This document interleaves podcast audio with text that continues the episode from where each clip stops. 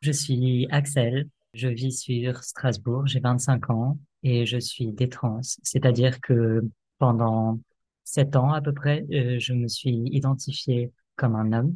J'ai pris de la testostérone pendant cinq ans et j'ai eu une mammectomie avant de réaliser que c'était une erreur. Je vais commencer par le début. Ça va être plus simple pour euh, comprendre euh, l'ensemble des choses. J'ai subi des agressions sexuelles et des viols depuis l'âge de 8 ans à peu près. Tout au long de ma vie, ça m'est arrivé. À l'âge de 14 ans, je suis partie à la rue parce que euh, j'étais dans un, un, environnement soit violent, soit trop pauvre. Bonjour et bienvenue sur le podcast Rebelles du genre. Nous sommes des femmes militantes pour l'affirmation et la protection des droits des femmes basés sur le sexe et donc notre biologie. Le sexe est la raison de notre oppression par les hommes et le genre en est le moyen. Nous sommes les rebelles du genre. Nous observons aujourd'hui avec fureur des hommes qui envahissent nos espaces, agressent nos sœurs, revendiquent nos droits. Conditionnées à la gentillesse et touchées par leur victimisation, les femmes mettent en général un certain temps à comprendre l'arnaque du mouvement transactiviste et commencent souvent par soutenir cette idéologie. Puis elles ouvrent les yeux, constatent sa violence et la refusent. Ce podcast est là pour donner la parole à des femmes qui expliqueront pourquoi et comment elles sont devenues critiques du genre et qui témoignent de leur parcours. Écoutons leurs paroles. Et ça me semblait comme être la meilleure des solutions. Donc de 14 à 18 ans, j'ai été la majorité du temps soit à la rue, soit chez des gens que je venais de rencontrer. Autant euh, dire que j'ai encore vécu de nombreuses agressions et de nombreux viols. Au bout de quatre ans d'errance, je n'en pouvais plus, c'était très compliqué. Et un peu avant ça, j'ai découvert une sorte de secte menée par un homme qui a le contrôle sur euh, plusieurs familles. Et même si on ne le dit pas ouvertement, il est connu pour récupérer toutes euh, les jeunes femmes qui viennent dans son cercle de prière pour faire du sexe avec elles, consenti ou non. Et euh, j'ai fait partie de ces jeunes femmes. Je n'avais même pas 18 ans, je pense. Et le réconfort que j'ai pu trouver dans la foi à ce moment-là, euh, c'est totalement brisé. Et j'ai fini par trouver un autre réconfort dans l'idée que pour échapper à toutes ces agressions et pour échapper à tous les viols, il fallait que je devienne un homme. Et aussi que si je ne correspondais pas aux stéréotypes euh, féminins, ça veut dire que j'étais un homme, en fait. Et j'ai fini par y croire dur comme fer et j'ai commencé à transitionner médicalement à partir de 18 ans. À partir de là, ça a été très compliqué la testostérone, au début, en général, quand on prend de la testostérone, les premiers mois, on est très fatigué. Je l'ai appris que récemment, comme les trois quarts des effets secondaires que je connais maintenant, c'est entre personnes des trans. On se le dit parce que, en fait, dans la communauté trans, c'est tabou et on n'en parle pas. Il faut dire que tout va bien tout le temps et que c'est parfait. Et du coup, j'ai passé un an, comment dire, toute la réalité de tout ce que j'avais vécu, mais un peu tombé dessus à ce moment-là. Et en même temps, j'étais en plein début de transition. Alors pour la transition, il faut savoir que je suis allée, comme les trois quarts des personnes trans à l'époque, qui ne sont pas passées par la SOFECT et tout ça, je suis allée au planning familial de Grenoble, à l'association Rita. J'ai rencontré d'autres personnes trans et Globalement, les trois quarts venaient d'ailleurs parce que c'était le seul endroit qui était connu pour euh, donner des attestations euh, très rapidement, des ordonnances très rapidement et euh, un suivi hormonal assez facilement quoi et, et libre et sans attente. C'était vraiment sur Internet, dans les réseaux trans, on se passe les infos des médecins, des chirurgiens, etc. Et à l'époque, c'était la meilleure solution si on ne voulait pas passer par les équipes officielles qui ont leur part de ils sont très clairement euh, pas géniales non plus, on va dire. J'ai entendu parler de beaucoup d'abus là-bas. Mais du coup, voilà, donc à 18 ans, je suis allée à Grenoble. Pour ça, j'ai eu un rendez-vous où c'était juste une première rencontre avec des personnes trans. Donc, pas de médecin, que des personnes trans. C'était juste histoire de, voilà, de faire acte de présence. Et le deuxième rendez-vous, du coup, le premier rendez-vous avec le médecin, j'ai eu immédiatement une ordonnance pour faire des prises de sang et pour avoir de la testostérone. Il faut savoir qu'on ne m'a pas posé une seule question vis-à-vis de mon orientation sexuelle, des agressions potentielles que j'ai pu vivre. Littéralement, le rendez-vous, c'est je suis arrivée, on m'a dit c'est quoi tes pronoms, on m'a demandé quel était mon genre. Je leur ai avoué à ce moment-là que je savais pas si j'étais un homme ou si j'étais non binaire. Et on m'a dit que c'était totalement normal et que c'était pas un souci. Et voilà. Et ensuite, on m'a expliqué qu'il fallait que je fasse des tests sanguins et, après, je pourrais avoir de la testostérone. Et voilà, c'est tout. C'était tout ce qu'il fallait. Et euh, voilà. Donc, en résumé, tu vas au planning familial de Grenoble et tu repars avec une ordonnance. Exactement. Exactement. Et toutes les personnes trans qui en parlaient sur Internet avaient très bien compris que ça fonctionnait comme ça. Et c'est pour ça que ça a eu autant de succès. Je me souviens qu'à une période, le planning familial de Grenoble a commencé à arrêter d'accepter des gens qui ne venaient pas de là-bas parce que ça a tellement explosé et il y a tellement de personnes qui voulaient y aller qu'ils étaient surchargés. Il n'y avait plus de place. Je crois que par la suite, tu as eu affaire à d'autres plannings familiaux, c'est ça? Oui, bah, il y a eu le planning familial du 84. En fait, avant de pouvoir commencer un suivi dans un autre planning, j'ai continué d'avoir mon suivi à Grenoble, même si je ne vivais pas là-bas. C'est-à-dire qu'on m'envoyait mes ordonnances par mail. Donc, normalement, j'étais censée les voir une fois tous les six mois pour voir comment ça allait, pour euh, vérifier les tests sanguins et tout ça, les résultats. Et en fait, à chaque fois, euh, je leur disais que c'était trop loin, c'était trop compliqué pour moi et que je ne m'étais pas encore euh, rendu au planning familial. À cette époque-là, je suis pas sûre aussi que le planning familial de là où j'habitais faisait ce genre de choses.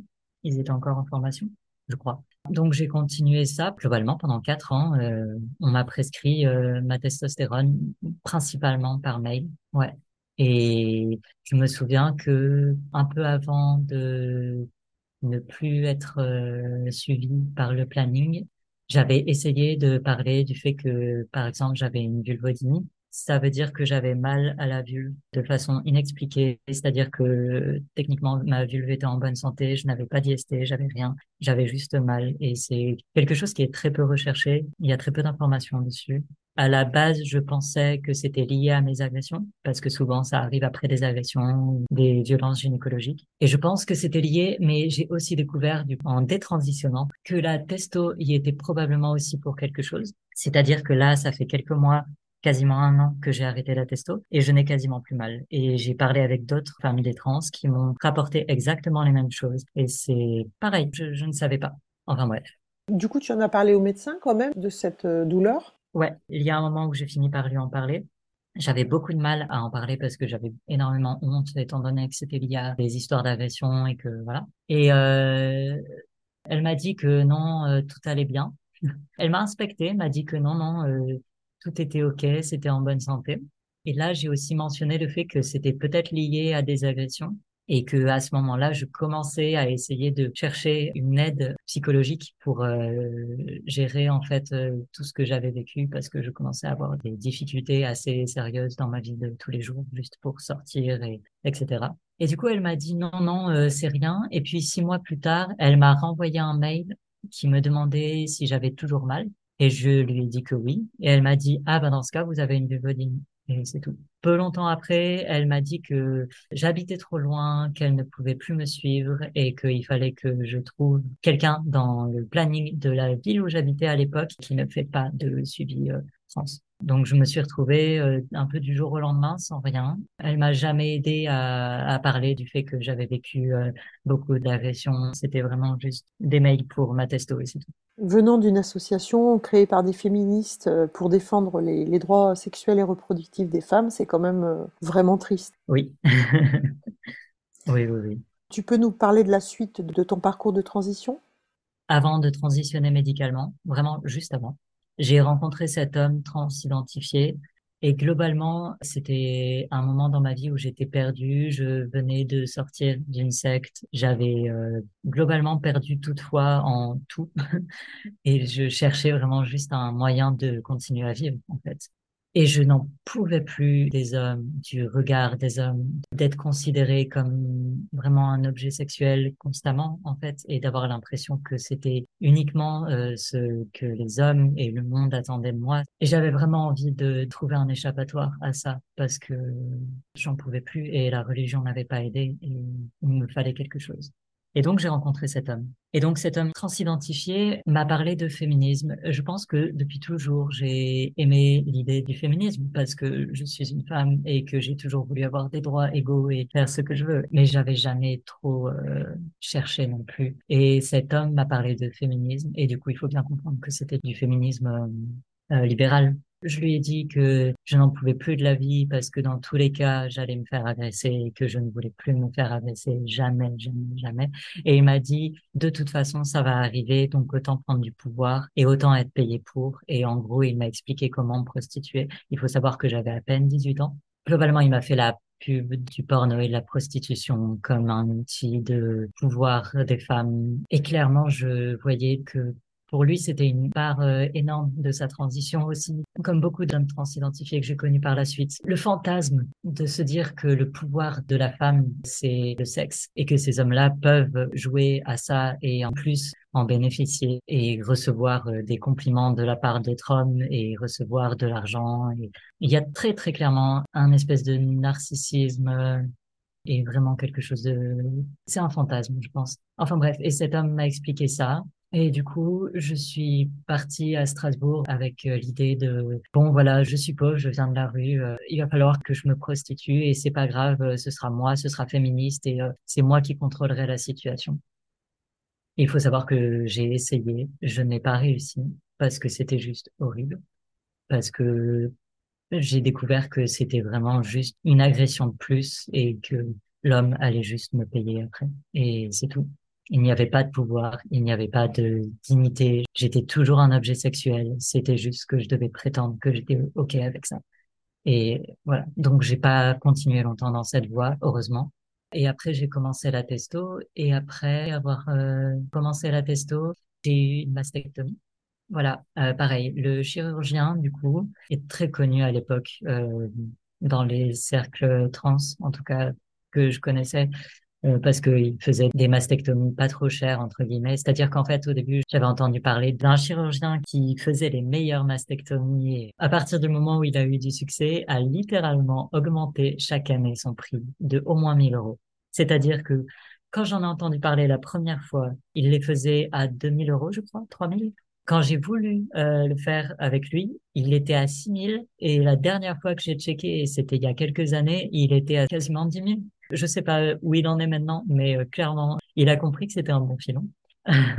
et du coup, moi, euh, comme je n'allais pas mettre 6 000 euros dans une mastectomie, je n'avais pas les moyens, je suis allée à Toulouse voir monsieur il était connu pour être l'un de ceux qui avaient des résultats pas trop mal et en même temps qui étaient pas trop chers par rapport à, d'autres.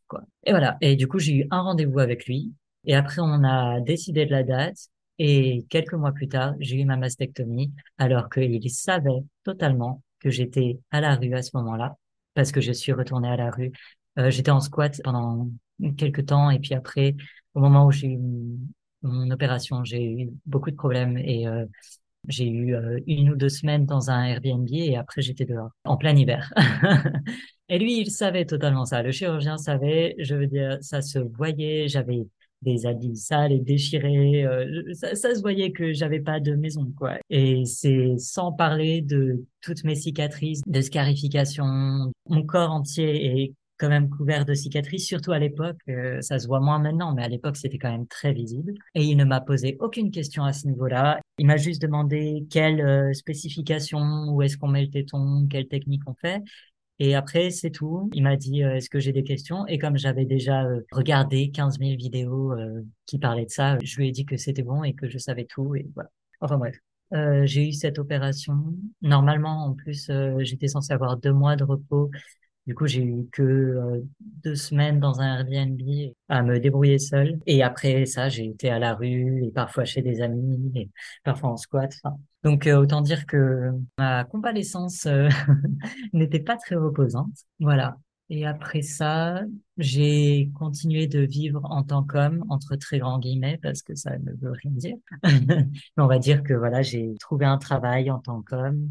J'ai continué à vivre en squat chez des amis, euh, à peu près n'importe où tant qu'il y avait un toit au-dessus de ma tête. Est-ce que tu as transitionné socialement euh, Je veux dire, euh, tu as changé de prénom? Comment ça s'est passé? Et au niveau de l'état civil?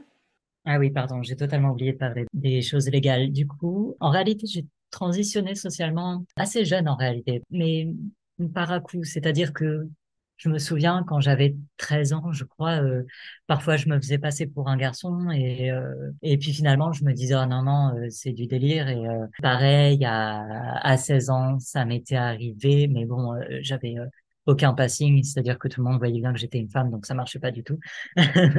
Mais du coup, c'est quand même un truc que j'ai toujours un peu fait. Et puis après, là où j'ai commencé à vraiment transitionner socialement, sérieusement, euh, c'était à peu près au moment où j'ai commencé la testo. Et j'ai changé de prénom dès que j'ai pu, légalement.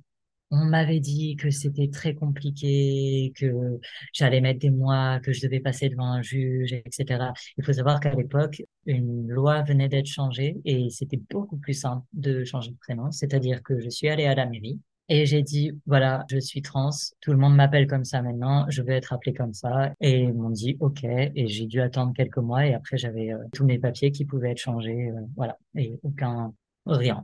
Globalement, euh, c'était beaucoup plus simple que ce que je pensais. Et, je me souviens que j'avais un peu de dissonance cognitive parce que sur Internet, tous les transactivistes râlaient sur le fait que c'était si dur de changer de prénom, etc. Et que on est une population opprimée et tout ça. Et, et je me suis dit, ah, tiens, c'est marrant parce que moi, j'ai vraiment pas de soucis, quoi. Ma vie est quand même vachement simple depuis que je transitionne.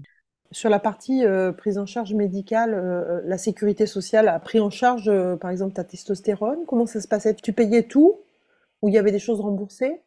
Alors, je ne sais pas comment ça marche pour les gens qui n'ont pas le même fonctionnement que moi, mais j'étais à la CMU complémentaire. Donc, je payais rien sauf les aiguilles et le planning familial de Grenoble donnait des aiguilles, y compris d'ailleurs toutes sortes d'aiguilles. Comme j'ai été en squat, une fois ou deux, j'aurais demandé des aiguilles intraveineuse pour euh, mes amis. J'ai jamais rien fait de ce genre, mais j'ai des amis qui en avaient besoin. Et euh, donc, le planning familial donne euh, seringues, aiguilles, désinfectants, tout ce qu'il faut. Donc, en soi, j'avais rien à payer. Et ensuite, du coup, après ma mastectomie, la vie a continué son cours. Je me souviens que je me disais que j'étais très contente au début d'avoir fait une mastectomie parce que pour moi, ne pas avoir de sein, c'était la liberté parce que toute ma vie, j'ai été sexualisée à cause de mes seins. Et j'ai toujours aussi eu un, envie d'être sportive et entre guillemets efficace. Et me dire que je ne pouvais pas faire certains mouvements ou certaines choses pareilles que les hommes parce que j'avais des seins, ça me posait énormément de problèmes. Ce qui est assez ironique parce que après mon opération, et c'est toujours le cas alors que ça doit faire quatre ans, parce que depuis mon opération, j'ai régulièrement des douleurs et je ne peux pas faire certains mouvements comme avant. Donc en réalité, ça m'a juste encore plus euh, ce que je voulais, c'est être libre de pouvoir faire du sport euh, comme je voulais. Et en fait, ça m'a encore plus euh, handicapé là-dedans, en fait. Bon, après, je peux faire un minimum de mouvement, mais c'est toujours euh, compliqué. Et j'ai toujours des douleurs. Il faut encore que j'aille voir mon médecin parce que je pense que c'est pas normal que j'ai aussi mal. Et après, j'ai discuté avec d'autres femmes des trans qui ont eu des mastectomies et beaucoup rapportent aussi des douleurs. Et ça, c'est quelque chose aussi, on nous ment énormément là-dessus. Moi, on m'a dit, il y aura deux mois qui seront très difficiles et après ça, comme neuf, tout va bien. Non, non, en fait. Mon corps ne sera jamais à la même performance qu'avant. Ce sera jamais comme avant et j'ai perdu de la mobilité, j'ai perdu euh, des capacités et ça c'est quelque chose que il faut savoir, c'est que les opérations trans, on nous dit que ce n'est rien et que ça va nous faire euh, sentir mieux. Non, non, en fait, ça a des conséquences pour le restant de notre vie et euh, on ne le dit pas assez. Et je pense que c'est important de le souligner. Est-ce que tu peux développer du coup, euh, aujourd'hui, tu dirais, euh, les conséquences euh, physiques, matérielles sur ton corps? Il y a mmh. quoi? Au niveau santé, il faut savoir aussi que j'ai arrêté la testo parce que, en fait, il y a eu une fois où j'ai arrêté la testo parce que j'avais des douleurs terribles à l'utérus. C'est-à-dire que c'était le genre de douleur où j'étais pas loin de m'évanouir et je ne pouvais pas tenir debout. C'était littéralement impossible de tenir debout. J'avais trop mal, je ne pouvais pas. Et d'ailleurs, j'en ai parlé à la médecine euh, du planning familial qui m'a dit de prendre des antidouleurs ou sinon, euh, si les antidouleurs ne fonctionnaient pas, euh, je pouvais juste me faire enlever l'utérus. Voilà. Et globalement, elle m'a dit, oh, c'est normal, c'est pas grave. Donc, ok. Et du coup, j'ai ces douleurs qui ont continué et à un moment, j'ai arrêté la testo. Pendant un an, j'ai repris après à cause de ces douleurs, justement. Et il y a eu plein d'autres choses en réalité. Du coup, là, ce que je réalise actuellement, j'avais pas tout compris à l'époque, mais ce que j'ai découvert maintenant que j'ai à nouveau arrêté sur le long terme, déjà, je pense que ça a eu une incidence sur mon utérus. Je ne sais pas exactement quoi. Euh, je pense que je vais essayer de faire une échographie euh, tôt ou tard. D'ailleurs, on peut souligner le fait que j'ai tenté d'en passer une, mais l'échographiste ne voulait pas m'en faire une parce que j'avais l'apparence d'un homme. Voilà, je pense que c'est une anecdote plutôt intéressante aussi sur euh, les difficultés euh, qu'on peut rencontrer quand on a une apparence différente de notre sexe. Du coup, voilà, j'essaye de trouver une échographiste qui veuille bien me faire. Sinon, clairement, il y a 15 000 problèmes au niveau euh, du vagin. De, je ne sais même pas exactement qu'est-ce qui se passe parce que je m'en occupe pas, trop. je ne suis pas trop au courant de qu'est-ce qui se passe là-bas. Mais un truc qui est sûr, c'est que le vagin s'atrophie, euh, l'utérus aussi, tout s'atrophie globalement. Et aussi, comment dire, la paroi devient beaucoup plus fragile et euh, ce qui peut amener quelques problèmes. Il y a aussi, j'avais une vulvodynie Ma supposition, c'est que c'est lié à la testostérone parce que j'ai discuté avec d'autres femmes des trans qui ont eu le même problème. Et j'ai remarqué que depuis que j'ai arrêté la testostérone, peu après, euh, je n'avais plus du tout mal. Alors que, du coup, la vulvodynie, c'est quand on a mal à la vulve, alors que euh, on est techniquement en bonne santé. C'est juste, on, ne sait pas pourquoi on a mal. Ça peut être juste au niveau des lèvres, ça peut être juste au niveau du clitoris, juste à, à l'entrée, voilà. Et il n'y a vraiment pas de cause apparente. Et ce que j'ai découvert, c'est que quelques mois après avoir arrêté la testostérone, je n'avais plus mal alors que j'ai eu mal pendant littéralement des années et des années et c'était horrible. voilà. Et si j'avais su que c'était la testostérone qui causait ça, j'aurais arrêté bien avant parce que ça m'a pourri la vie. Est-ce que ça a eu des effets sur ton caractère, sur ta santé mentale? Ouais. Alors, euh, j'avais peur d'arrêter la testo. Et je sais que pour avoir discuté avec d'autres femmes trans, on est pas mal à avoir cette peur d'arrêter la testo parce que souvent sous testo, en tout cas pour mon cas, j'avais beaucoup plus d'énergie. Les premiers mois de testo sont affreux, mais après ça, on est sous stéroïdes, quoi. C'est du dopage. Et donc, euh, il y a vraiment un côté où euh, on se prend moins la tête, on a plus d'énergie. Évidemment, la libido, euh, en général, elle, elle explose pas mal. Après, ça dépend des gens. Certaines personnes disent qu'elles s'énervent plus facilement. J'ai pas spécialement remarqué ça. Je pense que j'étais moins triste tout le temps. c'est-à-dire que j'ai l'impression que mes émotions étaient plus stables. C'est-à-dire que j'étais pas non plus euh, très heureuse, j'étais pas très malheureuse, j'étais juste euh, dans un espèce d'entre-deux un peu gris. Alors que avant la testo, mes émotions allaient dans tous les sens. Et c'est quelque chose, j'ai eu vraiment peur d'arrêter la testo pour ça, parce que je savais que pour moi, c'était aussi un moyen chimique de stabiliser mes émotions. Voilà. Il y a eu également, je pense, un effet sur ta voix. Ouais, du coup, euh, ben là, euh, comme j'ai arrêté la testo depuis quelques temps, ma voix est légèrement un peu plus aiguë. Mais je veux dire, je peux essayer de descendre, quoique je peux pas trop descendre non plus. Mais à un moment, je parlais et euh, les gens pensaient que j'étais un homme. Donc oui. Et le cartilage au niveau de la gorge, euh, ce qui fait qu'on parle euh, avec une voix grave comme ça, ne change pas non plus. C'est-à-dire que bah, la pomme d'Adam, c'est pas vraiment une pomme d'Adam pour les femmes qui prennent de la testo, mais il y a quand même un changement au niveau de la gorge et ça, ça ne change pas non plus. Il y a aussi la pilosité. Je m'épile le visage toutes les semaines. ce qui est insupportable. Il va falloir que je fasse du laser si je veux en venir à bout. Et globalement, bah, la pilosité sur tout le corps euh, aussi. Euh, les cheveux, j'ai pas trop eu ce problème, mais enfin si un peu, mais on perd nos cheveux sous testo et euh, la ligne des cheveux est un peu plus loin. J'avais énormément d'acné en étant sous testo. C'était une horreur. Tout le temps où j'étais sous testo, j'avais des boutons partout, c'était affreux. Bref, tout, pour tout ton corps, c'était le bazar, quoi. Ah, c'était complètement le bazar. C'était complètement le bazar. Maintenant que j'ai arrêté, en fait, je me rends compte à quel point mon corps est beaucoup plus stable maintenant. À l'époque, c'était globalement, euh, c'était juste après une injecte, euh, j'allais être euh, hyper active et j'allais avoir une tonne de boutons et, et à la fin des quelques semaines avant de faire mon injecte, j'étais au bout du rouleau et j'avais mal et enfin, en fait, je, je me rends compte que je, je me suis fait subir une tonne de choses physiquement. Je m'en suis pas rendu compte avant de détransitionner en fait. J'avais peur de détransitionner parce que pour plein de raisons, mais un, un, truc qui est sûr en fait, c'est que si j'avais su à quel point je me sentirais mieux et en meilleure santé en détransitionnant, je l'aurais fait, mais direct en fait, direct. D'accord. Du coup, mes années en squat queer, globalement, l'identité trans était politisée et du coup, pour moi, c'était vraiment un idéal féministe de rébellion, etc. Globalement, euh, Je dis souvent que trans, euh, c'est le nouveau punk ou le nouveau emo ou un de ces trucs-là parce que c'est vraiment juste, euh, je le vois vachement comme un truc de jeunes femmes et d'hommes un peu plus vieux qui veulent se rebeller et qui ont une crise.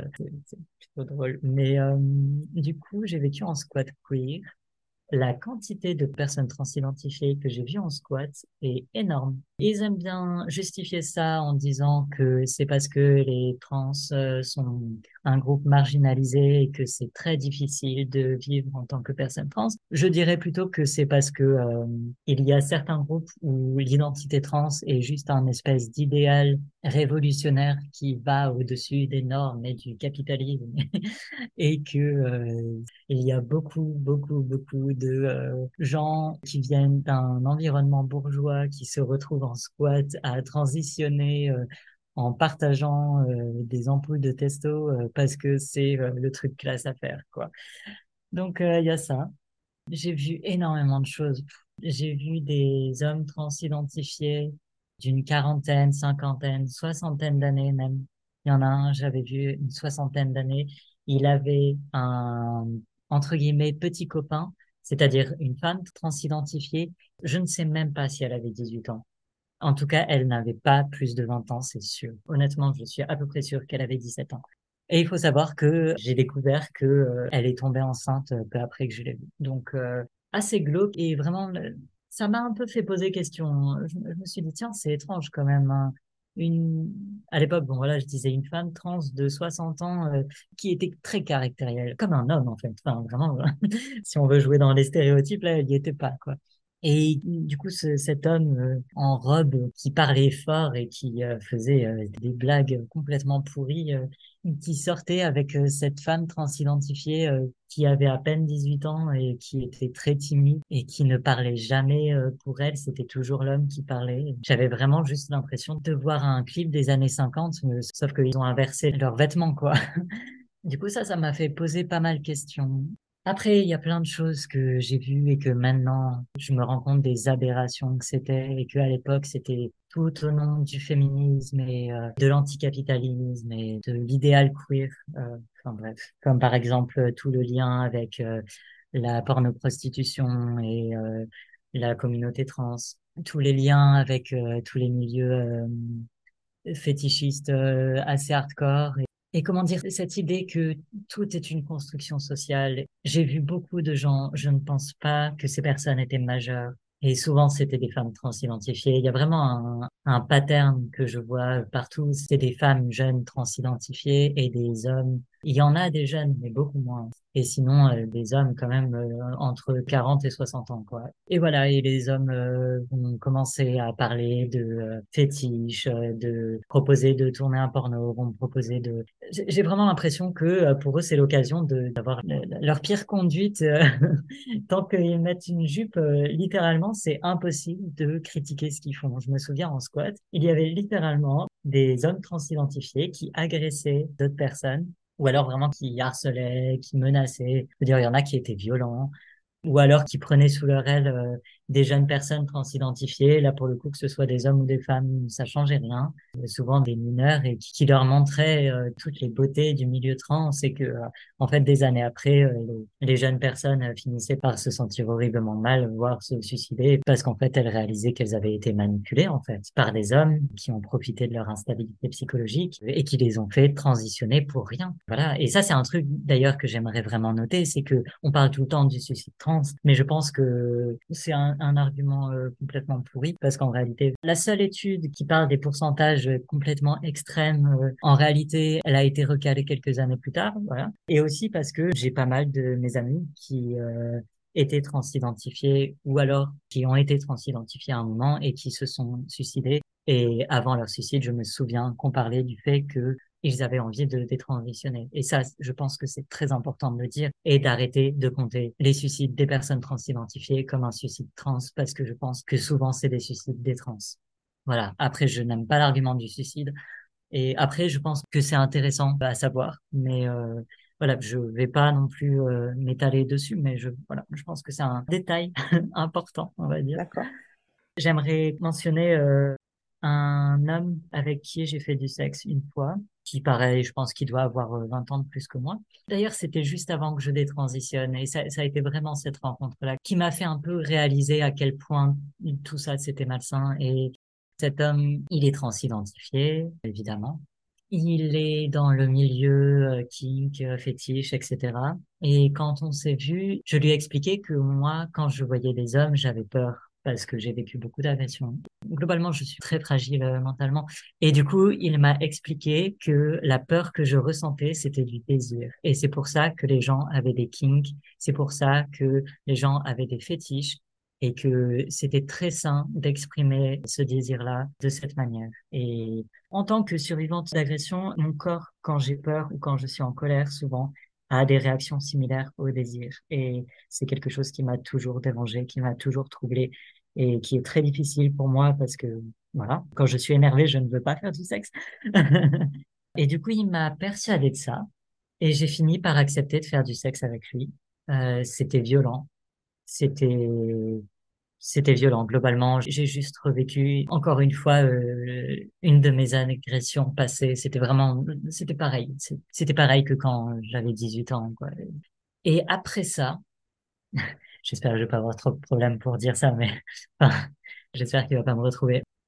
Mais après ça, quand il avait fini, il m'a avoué que le fait que j'étais anorexique à ce moment-là et que je n'avais pas de sein, il appréciait énormément parce que il était attiré par les enfants et que c'était pratique que j'avais l'air d'un enfant à ce moment-là. Parce que voilà il pouvait il pouvait profiter de son fétiche légalement. Et d'ailleurs j'aimerais aussi parler de cet homme transidentifié qui m'avait expliqué comment faire. Oui c'est trash. Je suis désolée. là j'ai les larmes aux yeux là. Je... c'est tellement révoltant mais c'est c'est affreux c'est affreux et c'est un truc récurrent et c'est pour ça que c'est important d'en parler. J'avoue que j'ai peur d'en parler honnêtement parce que je ne veux vraiment pas que cet homme me retrouve.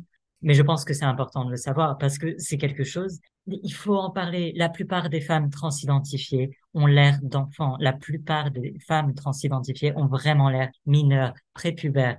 Et la plupart des hommes transidentifiés qui ont des relations avec ces femmes-là sont vieux, je suis désolée, ils ont plus de 40 ans, plus de 50 ans, plus de 60 ans même. C'est quelque chose qui revient régulièrement.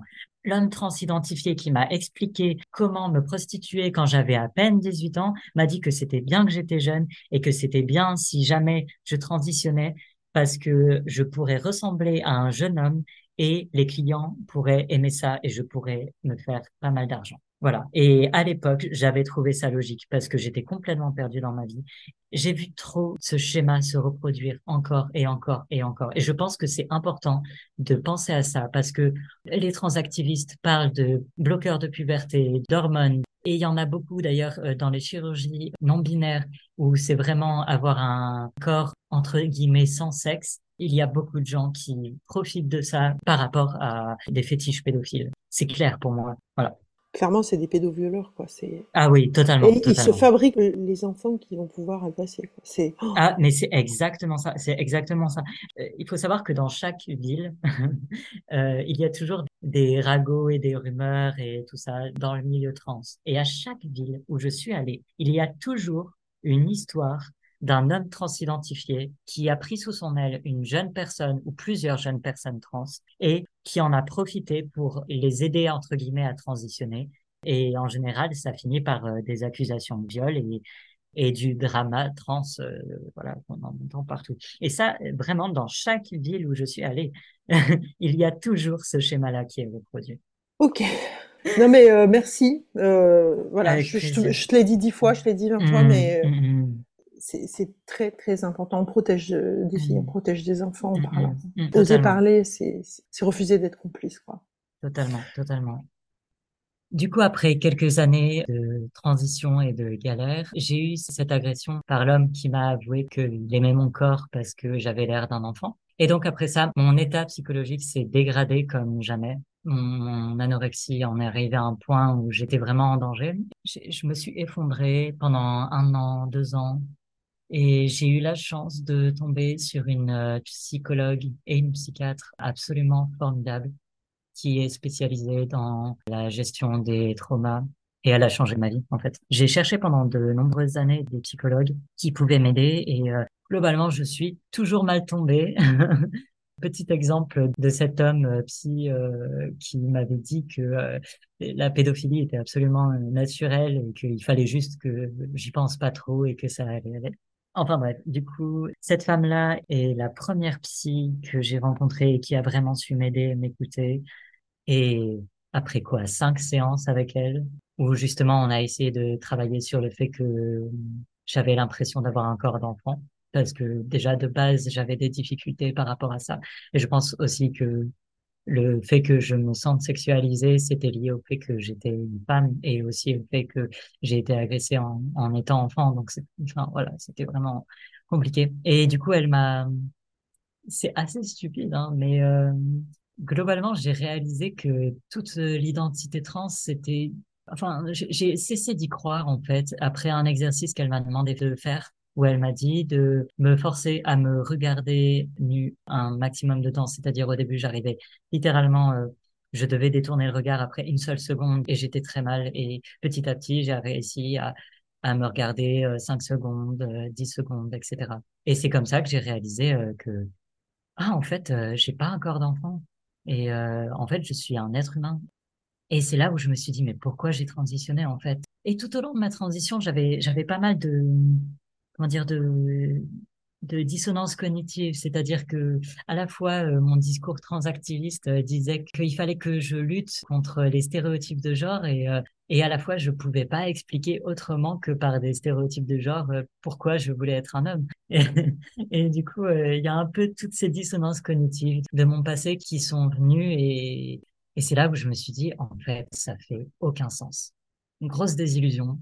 Je me suis dit en fait c'est c'est juste une croyance de plus. C'est supposé que les femmes et les hommes sont supposés agir d'une telle euh, ou d'une autre manière, tout en prétendant euh, détruire le patriarcat. C'est complètement absurde.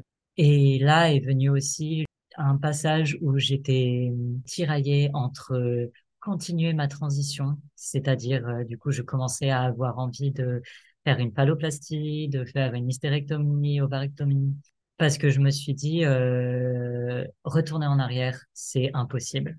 Je peux aller que de l'avant et peut-être que euh, plus je vais de l'avant, plus ce sera facile. Donc j'ai passé quelques semaines comme ça, quelques mois même, à réfléchir à tout ça. Et en fait, il y a un moment où j'ai réalisé qu'en fait, j'allais juste euh, me rendre dépendante à vie.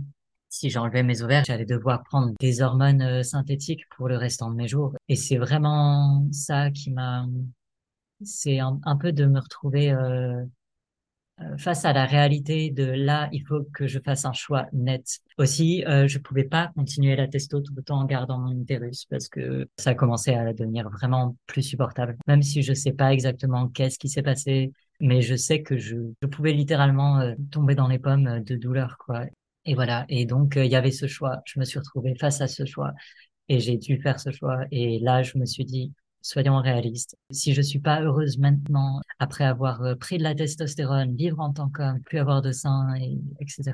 Et là, je me suis rendu compte aussi que, que en fait, euh, toute la période où j'ai transitionné, je me répétais que j'étais au meilleur de ma vie et que, et, en fait, non, je pense que vraiment, c'était une des pires périodes de ma vie. C'était hyper dur et, je savais dans un coin de ma tête que j'avais peur de détransitionner parce que je pense qu'au fond, je savais que c'était une erreur. Juste le soir avant euh, mon opération, je, n'ai pas dormi de la nuit globalement parce que je, me disais c'est sûr je vais le regretter, c'est sûr je vais le regretter et je sais pas pourquoi je l'ai fait. Et beaucoup d'autres femmes des trans avec qui j'ai discuté ont, la même expérience. Il y a des moments euh, juste avant une opération, on s'est au fond, on le sait en fait. Au fond, on le sait. Et c'est aussi pour ça d'ailleurs, je pense que pas mal de transactivistes sont assez agressifs parce que c'est dur de se persuader de quelque chose quand on n'y croit pas vraiment. Et je pense que c'est pour ça que beaucoup de personnes trans ont besoin de la validation du monde entier et, de célébrer ça tout le temps parce que c'est juste très dur, ça tient pas la route. On essaie juste de se persuader que ça va.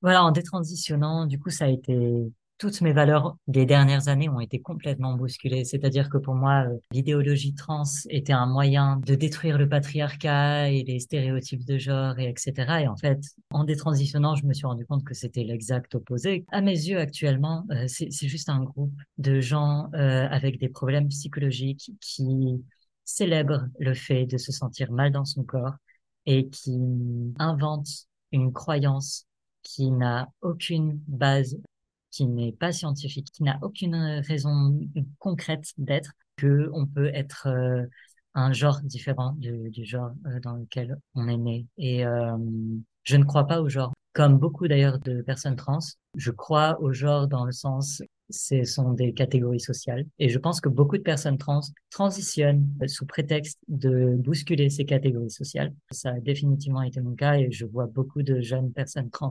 notamment énormément de femmes de jeunes femmes qui utilisent la cause trans pour euh, juste sortir des stéréotypes féminins ce qui est compréhensible. c'est vraiment juste une idéologie régressive, en fait. Pour moi, c'est vraiment juste le résultat d'un narcissisme et d'un individualisme poussé à l'extrême de notre époque. C'est-à-dire que c'est un peu comme un, jeu vidéo où on peut choisir notre personnage. Et il y a vraiment des gens, j'ai l'impression, qui le considèrent comme ça. Pour moi, maintenant, la transition, c'est vraiment juste euh, une mode de modification corporelle. C'est-à-dire que il y a des vidéos euh, de personnes, même sans être vraiment transidentifiées, qui s'enlèvent leur sein, qui choisissent euh, si elles veulent des cicatrices d'une certaine forme. Pour moi, c'est vraiment juste un truc de on considère que notre corps, c'est vraiment comme un personnage de jeu vidéo qu'on peut personnaliser à l'infini et qu'il n'y aura aucune conséquence sur le long terme. C'est juste faux, en fait. Et je pense qu'on pourrait accomplir beaucoup plus de choses si on était moins focalisé sur euh, notre genre et notre apparence. Et surtout quand toute cette idéologie repose sur le mal-être de beaucoup de gens. L'argument du suicide trans est un des plus utilisés et je pense que beaucoup de personnes, tout comme moi, euh, j'ai discuté avec d'autres personnes des trans qui m'ont dit exactement la même chose. C'est-à-dire que, par exemple, moi, j'étais désespérée. J'ai toujours eu des tendances suicidaires. J'ai fait de nombreuses tentatives dans ma vie, littéralement plusieurs fois par an. Et j'ai toujours attenté à ma vie d'une manière ou d'une autre, que ce soit en, en ayant des comportements à risque ou pas. Et donc, quand on m'a dit, si tu te sens mal dans ton corps et que tu as envie de mourir, c'est que tu es trans ça m'a donné un échappatoire. Je me suis dit, ah, génial, je me sens super mal dans mon corps et j'ai tout le temps envie de mourir. La transition, ça doit être ce qu'il faut. Et il y a aussi un truc qu'on dit souvent entre personnes trans, on dit souvent euh, que si tu questionnes ton genre, c'est que tu es trans parce que les personnes cis ne questionnent pas leur genre. Et je pense que c'est hyper dangereux. Je pense que c'est normal, en fait, d'avoir de la dysphorie. Je pense que ça arrive à tout le monde de se sentir mal par rapport à son genre, surtout quand on est une femme et surtout quand on est agressé. C'est, je pense que c'est vraiment ce qui est plus naturel.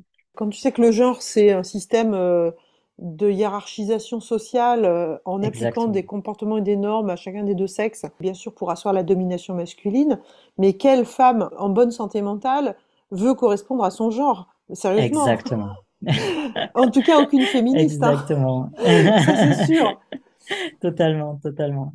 J'ai cru en ce mythe que la transition allait sauver ma vie et que j'allais faire moins ou alors pas du tout de tentatives de suicide. Et j'aimerais vraiment dire que le moment, la période de ma vie où j'en ai fait le plus, c'était pendant ma transition. Euh, c'est le moment où euh, j'ai vraiment failli passer quoi. Et j'avais très peur de détransitionner parce que j'avais peur d'être encore plus suicidaire. Il s'est passé exactement l'opposé. C'est-à-dire qu'en regardant la réalité en face et en essayant juste de d'être en bonne santé, de gérer ma vie, eh ben, je n'ai pas fait de tentative de suicide depuis plus d'un an et c'est mon record. C'est, c'est littéralement mon record. Voilà. Et ça, c'est important, je pense. Pourquoi penses-tu que cette idéologie est une menace pour les femmes, pour leurs droits, pour les enfants, pour la société et pour la démocratie? Alors, je pense que c'est un danger pour les femmes et les enfants. Parce que quelle femme voudrait correspondre au genre de femme c'est sûr, ça doit exister. Mais il y a quand même un truc, c'est que là, actuellement, l'idéologie trans est en train de dire, si tu n'es pas d'accord avec les stéréotypes de genre féminin, qui sont censés être euh, innés et mystérieusement euh, définir qui tu es, c'est que tu es trans. Et pour être vraiment trans, il faut transitionner médicalement. Et je pense que c'est extrêmement dangereux. Déjà parce que ça veut dire, euh, ça veut dire quoi? Ça veut dire que les femmes cis, entre guillemets, déjà je rejette le terme cis je ne suis pas, je n'ai jamais été d'accord avec le genre de femme et je ne serai jamais d'accord. Et ça ne fait pas de moi quelqu'un de trans. Si euh, des personnes veulent se définir comme trans, ok, mais qu'on ne dise pas à des gens qu'ils sont d'accord avec une idéologie quand ils ne croient pas. C'est, Non, ça ne fonctionne pas comme ça. C'est comme les religions. On peut, tout le monde peut croire en, en ce qu'il veut, mais, mais on peut pas demander aux gens de croire en quelque chose qui n'est pas réel pour eux. Toute cette idéologie du genre cis, trans, ça voudrait dire que les femmes cis, entre guillemets, sont euh, en accord avec euh, les stéréotypes de genre féminin. Ça voudrait dire que euh, elles sont en accord avec le fait d'être agressées. Parce que je tiens quand même à dire qu'il y a des transactivistes, notamment américains, qui disent, qui ont écrit sur des livres, noir sur blanc, que être une femme, c'était être pénétré et être un objet sexuel et être un objet de désir. C'est écrit noir sur blanc par des transactivistes qui font des vidéos, notamment euh, pour les enfants, et personne ne dit rien. Mais bon, bref. Et donc, je pense que c'est insinuer qu'une femme, c'est un tas de stéréotypes. Et je pense que c'est très dangereux. Et je pense aussi que il y a quelque chose que les personnes transidentifiées n'ont peut-être pas compris. C'est que le genre, ce n'est pas une personnalité. C'est-à-dire que je vois tout le temps des jeunes femmes qui correspondent à, même à certains stéréotypes. tu les vois dans la rue, elles ont l'air de femmes, elles ont, c'est très bien, ce n'est pas un souci du tout. Mais ce qui me fascine, c'est que toutes, elles utilisent des pronoms euh, neutres ou alors masculins, et c'est clairement juste euh, un, moyen d'échapper euh, au patriarcat. Et ou alors c'est juste des jeunes personnes à, qui on dit que si t'aimes, je sais pas, jouer au foot, ça veut dire que t'es quand même un peu un mec, quoi. Et c'est ridicule. Et au fond, il y a beaucoup de transactivistes qui disent non, mais c'est pas ça. Et en même temps, la, la seconde d'après, ils vont te dire exactement ça. Ça n'a juste aucun sens. Honnêtement, je pense que c'est dangereux. Et on commence à voir de plus en plus de personnes des trans qui parlent. Ça y est, il y a des gens qui commencent à faire des procès, notamment aux États-Unis et dans les pays anglophones. Par exemple, une des femmes des trans assez connues euh, en ce moment, c'est euh, Chloé Cole, qui a été transitionnée à 13 ans. Maintenant, elle a 18 ans et, euh, et elle parle énormément de ça et elle essaye de faire changer les choses parce que elle se sentait mal comme euh, les trois quarts des jeunes à 13 ans et on lui a dit ça veut dire que tu es trans et on l'a transitionné et maintenant elle le regrette et c'est terrible et je pense que les personnes soient mineures ou majeures parce que c'est plus facile de parler du fait que c'est pas ok de transitionner des mineurs. Mais j'aimerais aussi j'ai transitionné en étant majeur et j'aimerais aussi parler quand même du fait que on m'a juste aidé à me mutiler. Et je me mutilais déjà de base on m'a juste aidé à me mutiler encore plus je détestais mes seins, c'est-à-dire que pour moi c'était la cause de tout et forcément que j'allais vouloir me mutiler à cet endroit. Et on m'a dit oui, bien sûr, évidemment. Et du coup, je pense que c'est très dangereux pour les personnes qui sont pas stables mentalement et qui ont plein de problèmes psychologiques, vraiment. Et je pense que c'est aussi dangereux pour les enfants parce que il y a clairement un lien avec la pédophilie. Je veux dire, dans tous les milieux sur Internet, euh, kink, trans, etc., tout le monde le sait. Je veux dire, tout le monde le sait qu'il y a des pédophiles et que ils vont toujours euh, prendre sous leur aile euh, des jeunes et faire des trucs avec eux. les gens de ma génération qui ont traîné sur Internet euh, dans ces milieux-là le savent, tout le monde le sait, tout le monde le sait. Et je pense que c'est vraiment dangereux à ce niveau-là. Et je pense aussi que c'est dangereux globalement pour tout le monde, mais surtout pour les enfants qui grandissent en ce moment avec cette idéologie. Je pense que c'est dangereux d'insinuer que notre corps doit refléter qui on est dans le sens où ça doit refléter notre personnalité insinuer que si tu as des seins, ça veut dire que tu aimes le rose ou je ne sais quelle autre chose, c'est mauvais. ça, ça, ça, ne fait du bien à personne. Et je pense aussi que c'est dangereux pour la démocratie parce que je vois beaucoup l'extrémisme queer juste comme une autre forme de radicalisation. Ça passe par Internet et puis après les gens vont dans des squats. J'ai connu des villes où les transactivistes vandalisaient les centres LGBT parce que c'était pas assez queer pour eux. J'ai vu beaucoup de jeunes qui, comme moi, étaient perdus dans leur vie, avaient besoin de se dire qu'on pouvait changer le monde. Et on s'est dit que ça pouvait être comme ça et on s'est radicalisé. Et pour moi, c'est juste une autre radicalisation. Et j'ai envie de dire aux personnes LGBT euh, ou même aux personnes hétéros qui soutiennent cette idéologie, j'ai envie de leur dire, les transactivistes ne sont pas de votre côté. Les transactivistes, à part quelques rares, mais la plupart des transactivistes, leur idéal, c'est détruire toutes les normes. Globalement, en fait, tu prends toutes les normes, tu les détruis, que ce soit l'âge, l'orientation sexuelle, tout tout en fait. Le, but, c'est, vraiment juste du, chaos. Et en soi, oui, à l'époque, ça me semblait bien le chaos parce que j'étais jeune et euh, rebelle. et en fait, je réalise maintenant que pour les enfants et pour en fait tout le monde, ça ne va nulle part, surtout quand derrière cette idéologie, c'est des hommes pédophiles qui poussent tout ça, quoi. Aujourd'hui, tu témoignes anonymement. Pourquoi Est-ce que tu as déjà subi des pressions, des menaces? Est-ce que tu te sens euh, en danger ou est-ce que au contraire tu te sens en sécurité pour parler de ce sujet librement? Alors, je témoigne anonymement. Alors déjà, en tant que personne des trans qui ne croit plus en l'idéologie du genre, je sais que je, me suis déjà reçu des menaces de mort, bon, en ligne, certes, mais ça me donne quand même une certaine idée du sentiment euh, que les transactivistes ont vis-à-vis des gens comme moi. Et aussi parce que j'ai été du côté des transactivistes. J'ai vu ce qu'ils faisaient et je ne veux pas, je ne veux pas avoir de problème.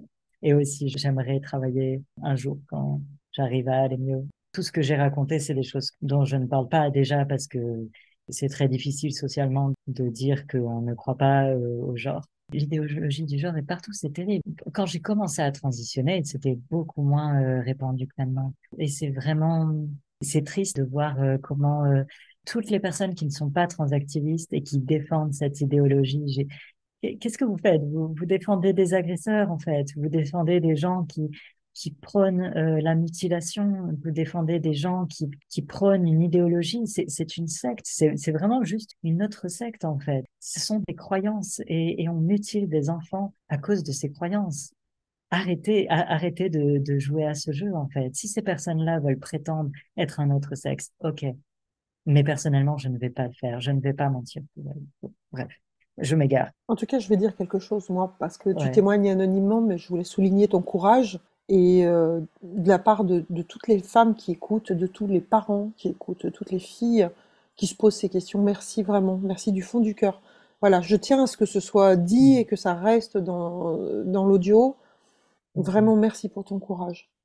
Mm. Merci. Euh, avec plaisir. Je pense que c'est vraiment important euh, qu'on puisse en parler parce que c'est tellement tabou et je pense que c'est je comprends qu'il y ait des gens qui soutiennent euh, la cause trans parce que c'est vraiment tout un truc de victimisation et, ils jouent vraiment sur les sentiments. Et je pense vraiment que tant que les personnes des trans, tant que les personnes qui ne connaissent pas, tant qu'on ne parle pas en fait, ça, ne va pas changer. Et en, tout cas, merci à toutes les personnes qui écoutent et merci euh, à toi de, de faire ça. C'est vraiment chouette. Est-ce que tu as une anecdote à raconter sur un événement qui t'a marqué concernant donc euh, la transidentité ou le transactivisme? Alors des anecdotes, j'en ai plein et je ne peux jamais en parler.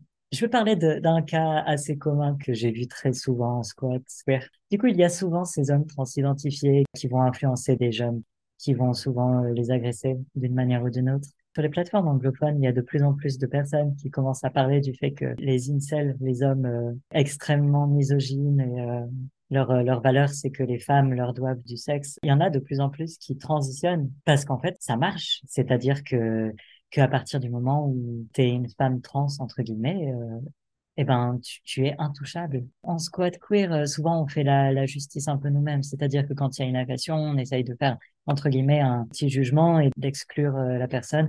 Après ça c'est dans la théorie, hein, mais bon. Et à chaque fois que c'était un homme transidentifié, à chaque fois, à chaque fois, c'était tabou.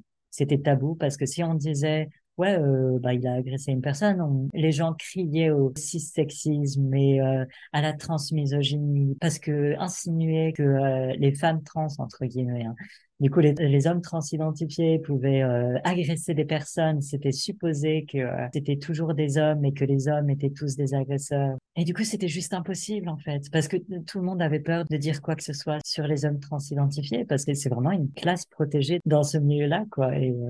Ils ont tous les droits, vraiment. Et à peine on leur dit, ouais, tu parles un peu fort là, ou ou juste ouais j'aimerais un peu que tu évites de m'agresser et ben tout le monde est là en mode euh, oh là là c'est de la transmisogynie euh, trans woman are euh, euh, franchement ça fait très secte quand tout le monde autour de toi te dit les femmes trans sont des femmes et que du coup on te dit de ne plus rien dire ça c'est un truc qui m'a marqué surtout parce que c'est très très récurrent mais vraiment incroyablement c'est tout le temps présent quoi c'est partout du coup ça, je pense c'est une anecdote assez rigolote de se dire que les hommes ont enfin trouvé un moyen euh, de pouvoir euh, violer les femmes en toute impunité. Euh.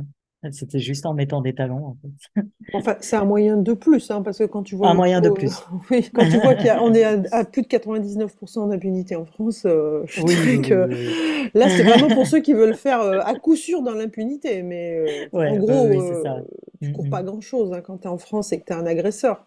Clairement, clairement. clairement. Bref. D'accord. Est-ce que tu as une autre anecdote? Je crois que tu voulais parler d'une amie qui a eu une hystérectomie rapidement. Oh oui, j'ai une amie transidentifiée qui, bien sûr, ne sait pas si elle est non-binaire, un homme. Ça change suivant les jours. Enfin bref. Et euh, elle est transidentifiée depuis moins d'un an. Je sais plus exactement quand est-ce qu'elle a commencé. Elle prend de la testo depuis très peu de temps aussi. Et elle fait partie de ces nombreuses personnes qui ont pris rendez-vous avec un chirurgien. En général, c'est des chirurgiens sur Paris qui font ça, mais il y a, un peu de partout aussi. Qui a téléphoné à un chirurgien et qui a dit, voilà, mon utérus me fait me sentir dysphorique. Il faut savoir qu'elle ne prévoit pas, euh, par exemple, d'enlever ses seins. Il faut savoir qu'elle compte arrêter la testostérone. D'ailleurs, j'étais très inquiète pour elle parce que au début, elle comptait tout enlever et j'ai dû lui dire que sans hormones du tout, euh, elle allait avoir de sérieux problèmes. Ça montre bien le manque de connaissance du sujet, quoi. Et quand elle a demandé à ce chirurgien, euh, voilà, je veux enlever euh, mon utérus, le chirurgien a dit OK, donc au téléphone, hein, et ils ont décidé d'une date. Quelques mois plus tard, elle a eu cette opération.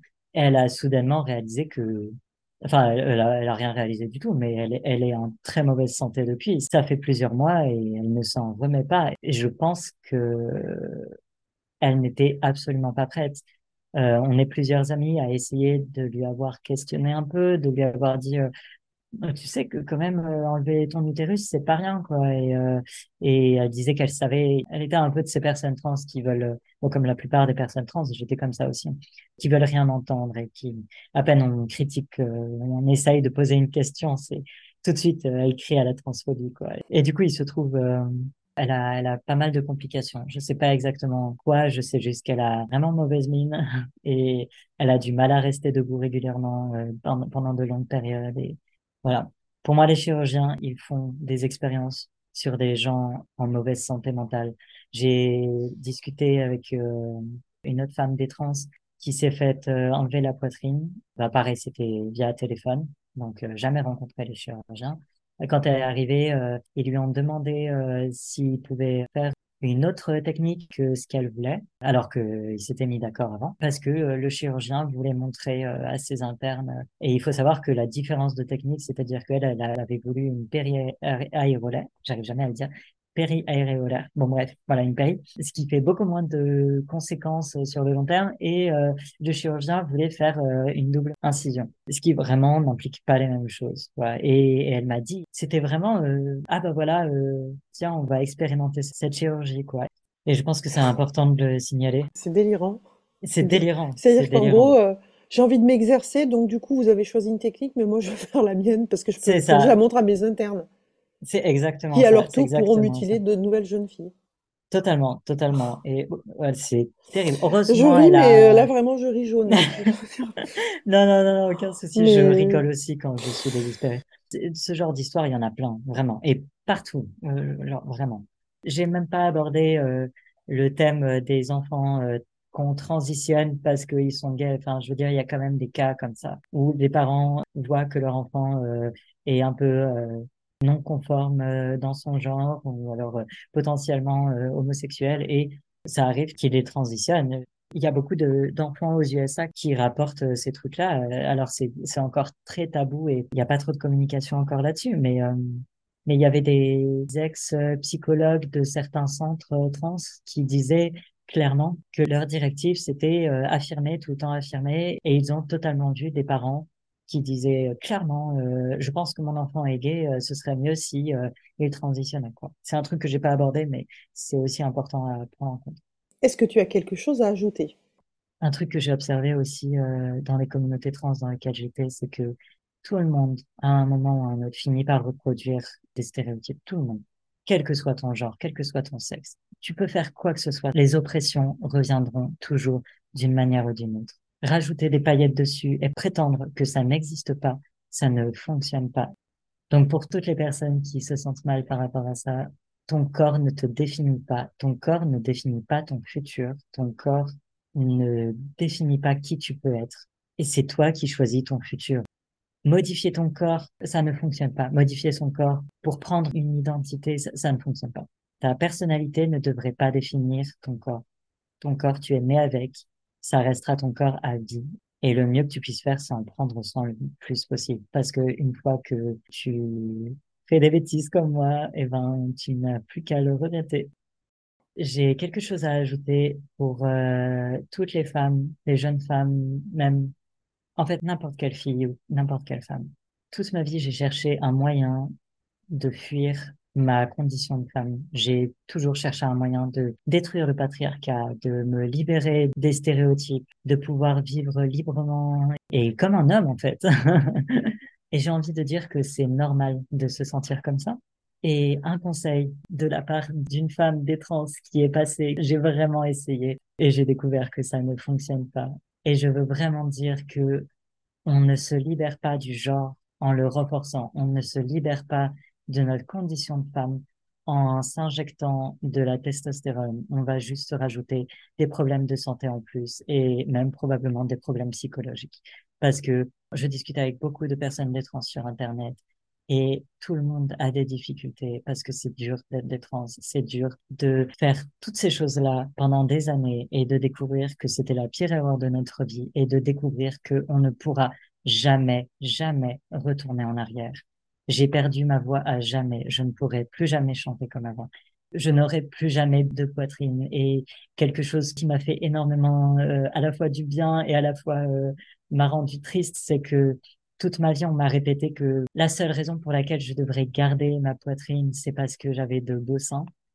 Et en fait, j'ai découvert que les seins, c'était un organe comme des autres pour moi, c'est extrêmement misogyne, en fait, que des chirurgiens et que beaucoup de gens se disent que si une femme ne veut pas se sentir euh, femme, elle va s'enlever des seins. c'est, extrêmement misogyne. Et se dire que au final, oh, c'est pas très grave, c'est juste des seins. Pour moi, je trouve ça très problématique. Oui, les stéréotypes de genre existent. Oui, le patriarcat existe. Mais on va pas le détruire en transitionnant. Ça ne fonctionne pas. Merci d'avoir écouté notre parole et n'hésitez surtout pas à partager le plus largement possible. S'il vous plaît, signez la Déclaration des droits des femmes basée sur le sexe, womensdeclaration.com.